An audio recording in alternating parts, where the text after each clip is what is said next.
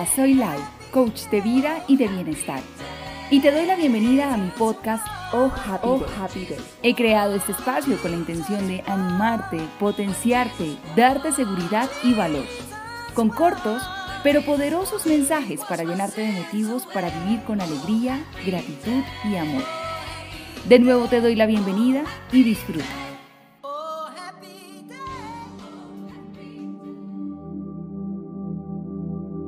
Ocupado, o, productivo. El autosabotaje es algo real. Sí.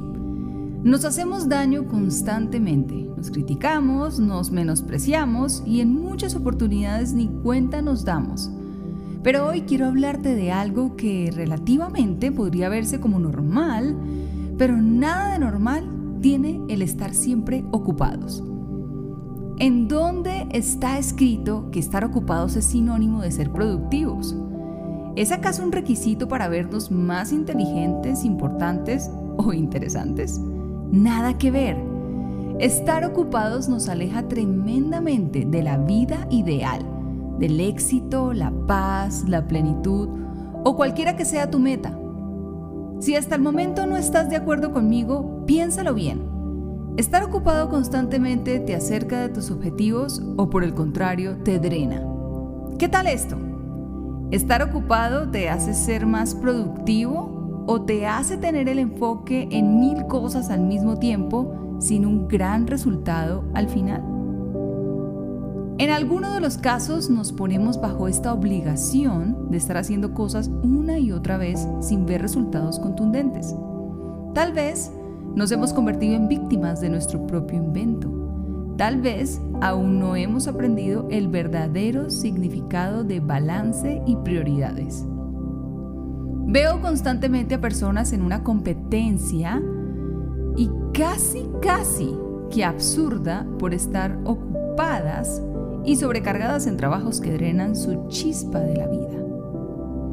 La pregunta aquí es, ¿Te sientes mal cuando no haces nada? Cuando estás en casa o por alguna razón te tomas una hora más de sueño o terminas tus quehaceres antes de la hora ideal? Cuando estás en modo relax, ¿puedes concentrarte en eso, en ese tiempo para ti?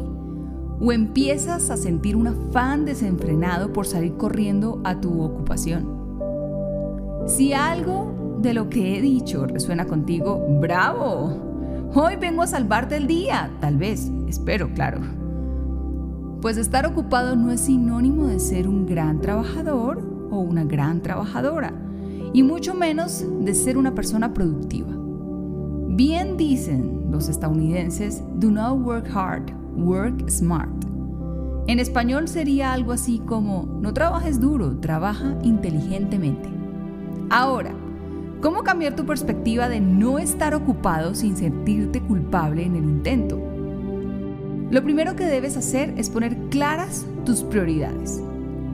Mira, conozco muchas personas que trabajan solo cuatro horas al día y en serio son muy productivas, mientras que conozco otras que se quedan siempre horas extra en su oficina y adivina, siempre les queda faltando algo al final del día.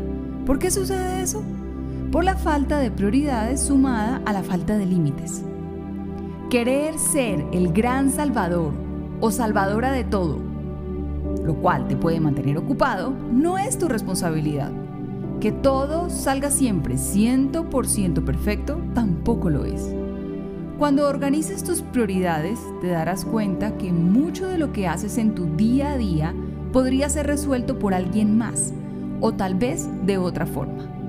Aprende la regla de vivir en productividad, no en la de estar ocupado u ocupada, que solo te seguirá restando días y sonrisas, a tu vida.